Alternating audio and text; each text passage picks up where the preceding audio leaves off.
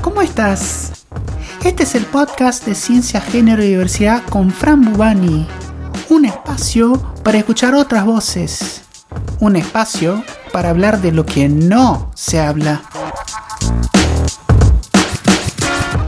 Hoy en Ciencia, Género y Diversidad hablamos con Agustina López Vilar, trabajadora administrativa de CONICET secretaria general de ATE CONICET La Plata y precandidata a secretaria general de ATE Provincia de Buenos Aires por la ocupación verde y blanca.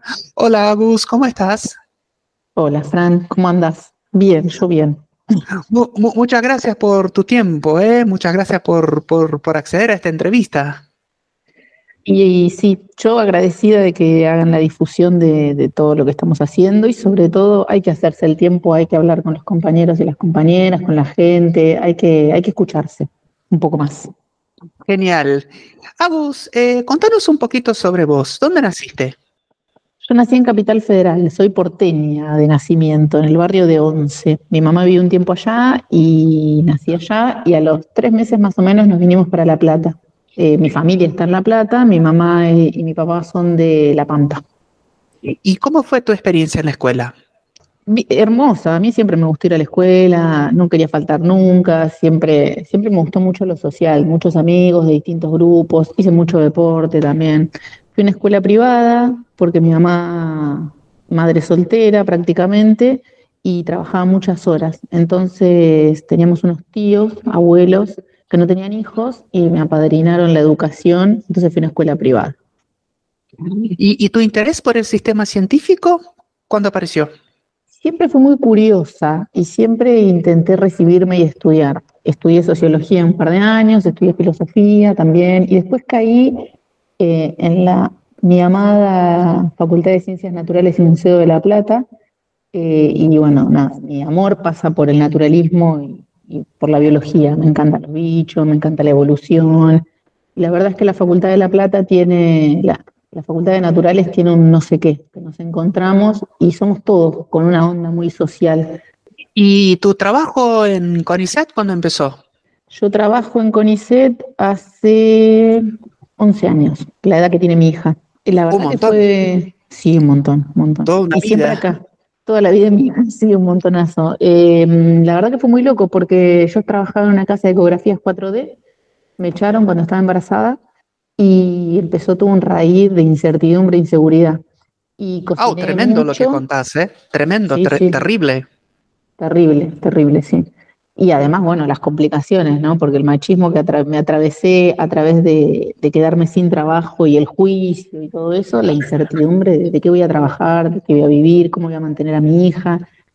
Y vendía comida en los lugares de trabajo y mm, de casualidad, por un mail que había leído un montón, que había mandado una piba de naturales y qué sé yo, eh, vi que hacían una entrevista y vine, traje el currículum, traje todo, con una panza enorme, estaba de ocho meses cuando traje la documentación. Y bueno, al mes que nació mi hija me hicieron la entrevista y quedé. Qué, buena solución a, esa violencia tan fuerte, ¿no? Que, te echaron cuando estabas embarazada. Es, es, terrible que, eso, que ese tipo de cosas siga pasando. Ahora, cambiando de tema un poquito, contanos tu trayectoria gremial. ¿Cuándo te afiliaste a ATE, Agus? Eh, yo soy de la camada de los trabajadores que nos afiliamos en el 2016 con el macrismo. Con el macrismo. Eh, ¿Y, por qué te afiliaste?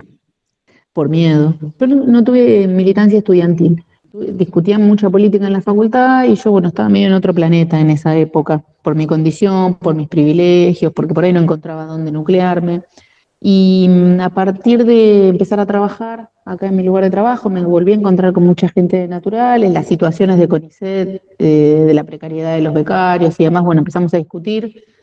El 2013, 14, 15 fue muy político para los lugares de trabajo y mm, me empecé a enganchar un poco y a discutir bastantes temas específicos. Y cuando vino el macrismo, bueno, nada, mucho, mucho temor, yo tengo un contrato de planta transitoria, hace 11 años que tengo un contrato de renovación anual. Tenemos un laburo muy precario, es muy difícil entrar a planta, es muy difícil demostrar qué es lo que hacemos cotidianamente, porque por ahí, eh, qué sé yo, en los STs, que son los centros científicos tecnológicos que hay en distintas ciudades del país, o en el polo central de CONICET, la tarea es bien específica, pero nosotros acá somos dos administrativas y no hace mucho que somos dos y hacemos todas las tareas, licencias, concursos, este, licitaciones, vinculación tecnológica, nosotros hacemos un montón de cosas.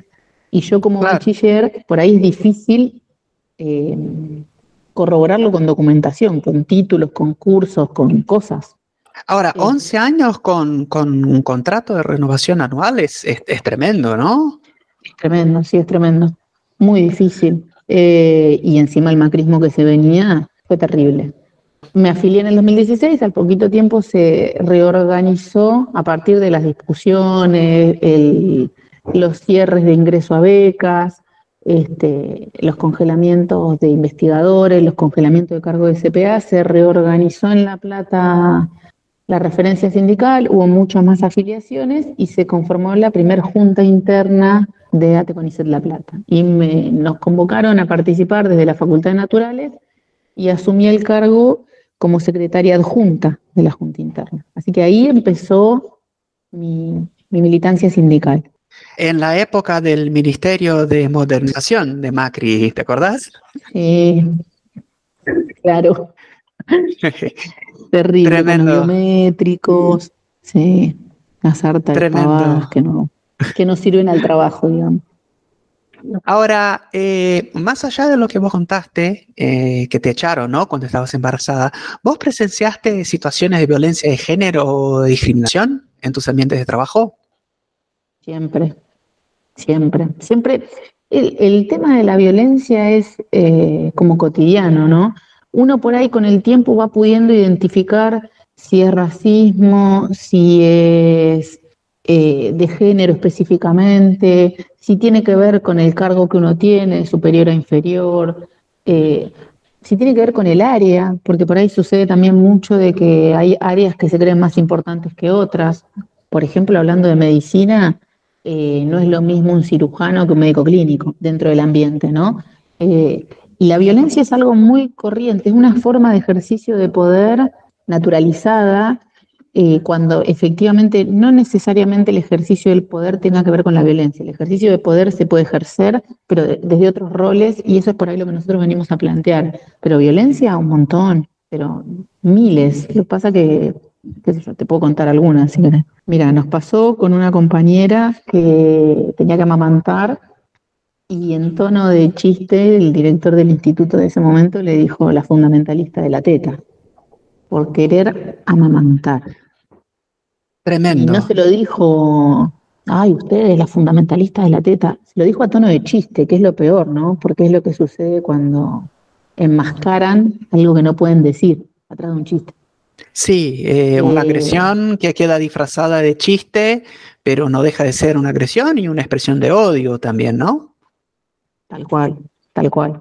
Eh, después, que yo sí, que las mujeres tengamos que hacer el café, o, o, si hay un almuerzo en el trabajo, traerlo dulce, o qué sé yo, no sé, incluso la voz, la voz de los becarios no es la misma que la voz de los CPA y, del personal de apoyo a la investigación, quiero decir por ahí. Y claro. sí, un montón de cosas. No poder salir dos horas antes porque tu hijo se enferma o tiene mucho que ver con el ambiente del trabajo, ¿no? Eh, y con los permisos que se dan, que al no ser derechos uno tiene que pedir por favor. Vos sabés que hay mucha gente que cree que en el sistema científico-tecnológico esas cosas no pasan, como que estamos en una burbuja que, claro, que no, que no tiene ese tipo de problema, ¿no? No tiene violencia, no tiene discriminación. Así que es, es, es importante mencionar que como en otros ambientes, esas cosas también pasan. Yo creo que es peor todavía, porque a mí me pasó que yo, al ser sindicalista, o sea, no, no, no hablo solamente con sindicalistas de la ciencia o de la universidad, sino con de un montón de sectores. Y me pasó el año pasado, en, el año pasado creo que fue el anterior, que hubo elecciones de, de en la Facultad de Naturales, de, de autoridades, bueno, y claustro, eh, graduados, etcétera, etcétera, y me tocó ser apoderada de lista como tarea militante. El nivel de violencia que se maneja, no, no lo podía creer. No lo podía creer. Por mucho menos, en la calle te cagas a trompadas con alguien. Por mucho menos. Un nivel de ninguneo, de maltrato, no sé. Por decirte que a los, eh, a los representantes estudiantiles. Son representantes estudiantiles que tienen un derecho, les decían chicos, minimizando su rol. Bueno, chicos, eso lo pueden organizar entre agrupaciones. Si no, esta es la instancia formal. Y eso es una pavada. Qué triste, qué triste. Una pavada. Claro, claro, claro, claro. Qué triste y, es importante recordar que los espacios políticos son, son muy difíciles para mujeres y diversidades, ¿no? Y el espacio gremial es, es, durísimo.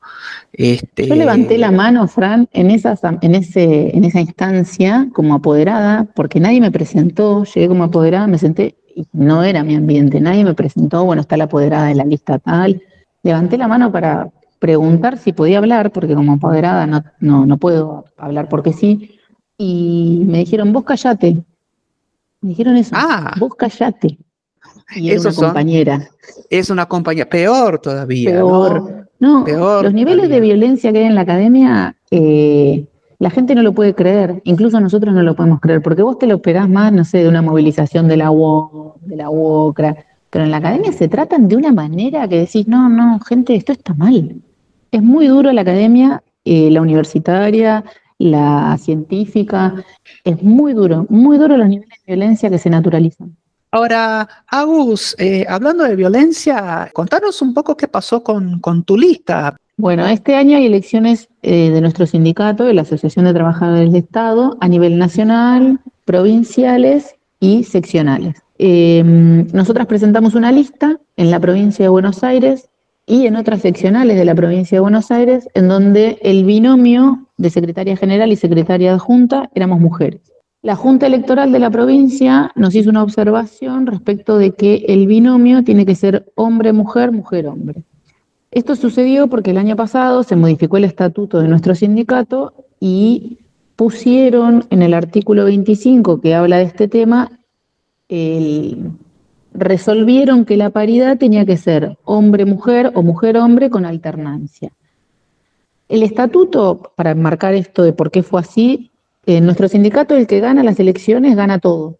No hay representación de las minorías, como en diputados, senadores o en otros espacios, ¿no? Entonces, eh, cuando se hace el Congreso y se plantea la modificación del estatuto, solo vota quien conduce el sindicato. Entonces, no solamente es arbitrario, sino que además no hay propuestas de otras formas de ver el sindicalismo eh, en nuestro sindicato, en ATE.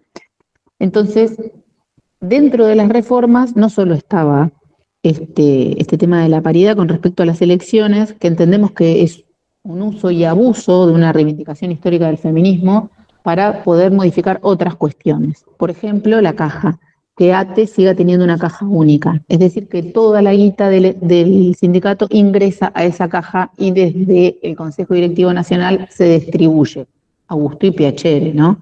Entonces, a partir de eso, lo que sucedió es que está esta reforma que plantean que se discutió en un Congreso, bueno, con estas características del Congreso, y nos obligan a cambiar el binomio de conducción. Pero no pasa solamente eso además de tener que cambiar el binomio de conducción, nos hacen cumplimentar el cupo de los varones en las listas. Eh, la Asociación de Trabajadores del Estado tiene, de acuerdo al sector de trabajo, tiene mayor afiliación de mujeres que de varones. Hay casos puntuales, qué sé yo, Astillero Río Santiago son todos varones. Pero en el resto de los sectores son mayormente mujeres, 80, 70, 60 y pico por ciento de mujeres. Entonces, no solamente utilizan la paridad como una forma de resolver o manipular las cuentas económicas del sindicato, sino que además nos hacen cumplir el cupo masculino, con, la complicación, viste, de que crean sentido. O sea, esto que están haciendo es un precedente nefasto para el resto de los sindicatos y para el resto del mundo, mundial, digamos, por, por decirlo de alguna manera. O sea, ¿cómo vamos a tener que cumplir el cupo de varones? Si el estatuto dice hombre, varón, varón, mujer, no estamos hablando de diversidades, de disidencias, no estamos hablando del no binarismo, travesti trans. O sea, hay un sesgo, con la excusa de que es el primer sindicato que modifica en la paridad, hay un sesgo sobre un montón de identidades que ya están en un DNI, que le sacamos los cupos, eh, qué sé yo, los cupos de discapacidad, los cupos de eh, travesti trans para trabajar, eh, los cupos en el Estado de los excombatientes de Malvinas. O sea, no sirven. Estamos discutiendo el cupo, de verdad, como un, como, el cupo como un techo, ¿no? Porque ese es el punto. Nos están limitando la representación como si, bueno, usted solo puede haber 50% de mujeres, no pueden haber dos. claro, el, el, el, anticupo, ¿no? Eh, claro. Lo que se está discutiendo ahí.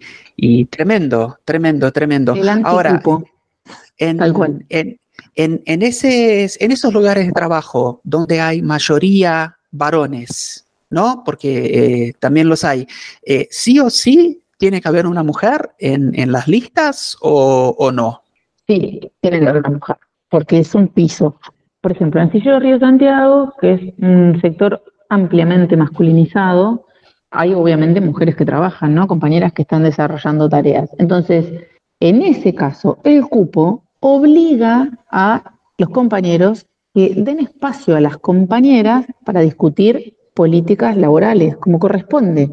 Porque no es que las compañeras no estamos formadas, es que los chabones no se corren y obviamente nosotros tenemos que imponerlo. Entonces, en ese caso está bien el cupo, porque es un piso. O sea, obviamente que no vamos a poder llenar las listas 50 y 50, toda la lista, porque en Astillero la mayoría son compañeros. Ahora, en los lugares donde somos mayoría mujeres, que te obliguen a completar vocalías y congresalías, mujer, varón, mujer, varón, mujer, varón, hace que los varones ocupen los primeros lugares y cuando nos quedamos sin varones van todas las mujeres. Es tan sencillo como eso. Claro, claramente una acción eh, nefasta, una regla que tiene por objetivo frenar. Claro, claro, claro, de mujeres y de diversidades, porque por más que no estén nombradas, las diversidades entran con el feminismo. Es así, no hay otra forma. Sí, ahora. No, hay otra forma. Entonces, no hay otra forma no puede ser que esto genere una discusión puertas adentro de qué es la paridad y qué es el cupo, porque además, para mí, ¿no? La lectura que hago de todo esto, esta es la primera demostración de fuerza que hace la conducción del sindicato. Nosotros ponemos lo que queremos en el estatuto y lo hacemos cumplir. No hay cintura política, no hay reflexión, no, no nos contestaron nada de nuestra nota en donde intimamos a que revean la posición. Nada, entonces se quedan con la caja, se quedan con los lugares, te dan la plata cuando quieren, eh, exigen a determinadas provincias determinadas cuestiones que a otras provincias no. Tenemos, nos llegó el dato que queremos corroborar, eh, que hay una lista en una parte de, nuestro país que el binomio son dos varones. Claro, claro, y eso pasó, eso fue aprobado. Por ah, ahora mira. no está impugnada. Así que estamos esperando que nos llegue esa información para, bueno, para tener más argumentos, que no necesitamos más porque ya están sobre la mesa, ¿no? ¿Y, qué acciones eh, estás tomando para revertir esa situación? Por lo pronto lo que estamos haciendo es eh, modificamos la lista eh, con la salvedad de que estamos en disconformidad con la lectura que se hace sobre el estatuto en la Junta Electoral de la Provincia de Buenos Aires, que es la que nos compete, eh, y hicimos una presentación formal citando leyes nacionales y convenciones internacionales respecto de por qué está mal la lectura y la aplicación de la paridad eh, en el Estatuto de ATE, en la Junta Electoral Nacional de nuestro sindicato y en el Consejo Directivo Nacional de nuestro sindicato. Una vez que tengamos resolución sobre este conflicto en lo sindical, nosotros podemos ir o al Ministerio de Trabajo en primera instancia y en segunda instancia a la justicia. El tema acá es que estamos en un contexto en donde la democracia hay que cuidarla. Intentaron asesinar a nuestra vicepresidenta, claro, femicidio. Eh, tenemos en nuestra Latinoamérica intentos de golpe de Estado a Lula, golpe de Estado en Perú, lo que pasó en Bolivia.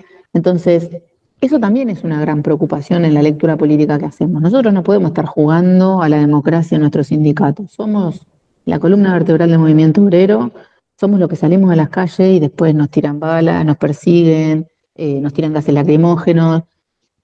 Los últimos, la última dictadura militar fue muy fuerte contra los sindicatos, entonces que nosotros, en este contexto, vayamos al Ministerio de Trabajo y nos retrase las elecciones, que vayamos a la justicia y la justicia opine sobre la resolución dentro del sindicato con el antecedente que tenemos de las elecciones en Tucumán, eh, poniendo candidatos en la Corte Suprema. Entonces, es muy delicado el panorama.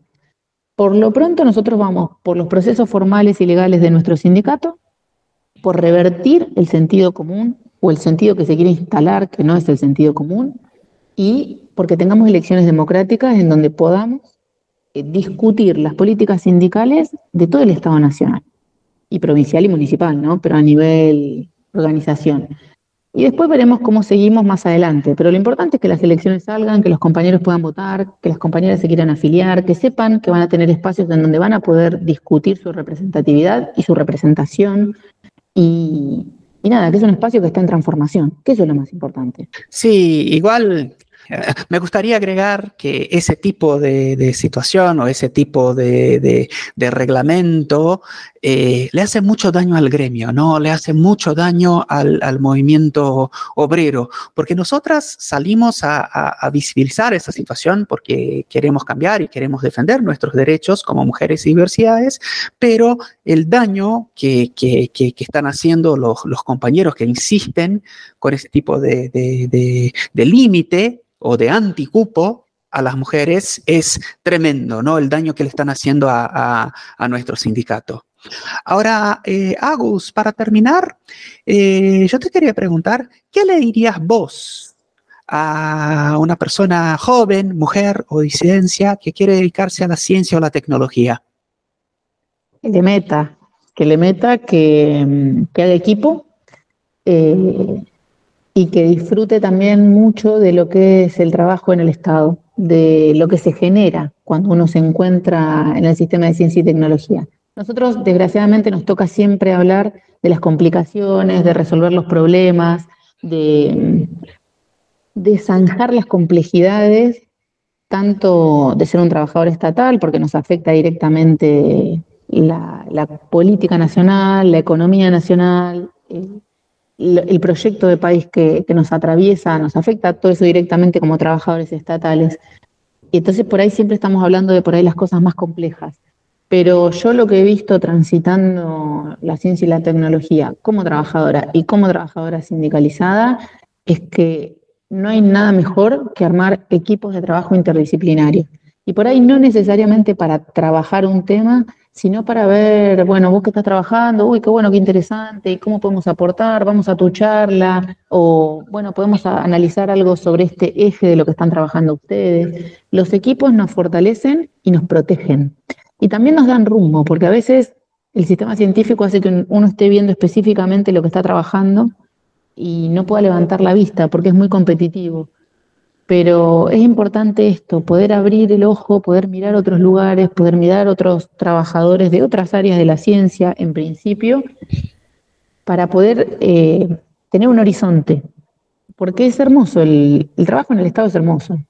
Muy lindo lo que vos dijiste y yo me quedo con eso, ¿no? El trabajo en el Estado es hermoso como digo siempre, tratemos de construir un sistema de ciencia y tecnología más humano, ¿no? más colaborativo y menos competitivo.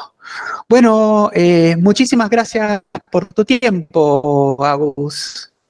Bueno, no, Fran, a vos porque la verdad es que levantás las banderas de, la igualdad y la equidad, sobre todo, ¿no? La igualdad raza. Entonces, poder participar de, de, esto que nunca había hecho en mi vida y poder dar una visión más humana de lo que estamos transitando es un montón. Y bueno, bienvenidos a estos espacios que hay que fortalecer y, proteger, y cuidar y disfrutar y, darle amor. Bueno, ahí hablamos con Agustina López Vilar, trabajadora administrativa del CONICET, secretaria general de ATE CONICET La Plata y precandidata a secretaria general de ATE Provincia de Buenos Aires.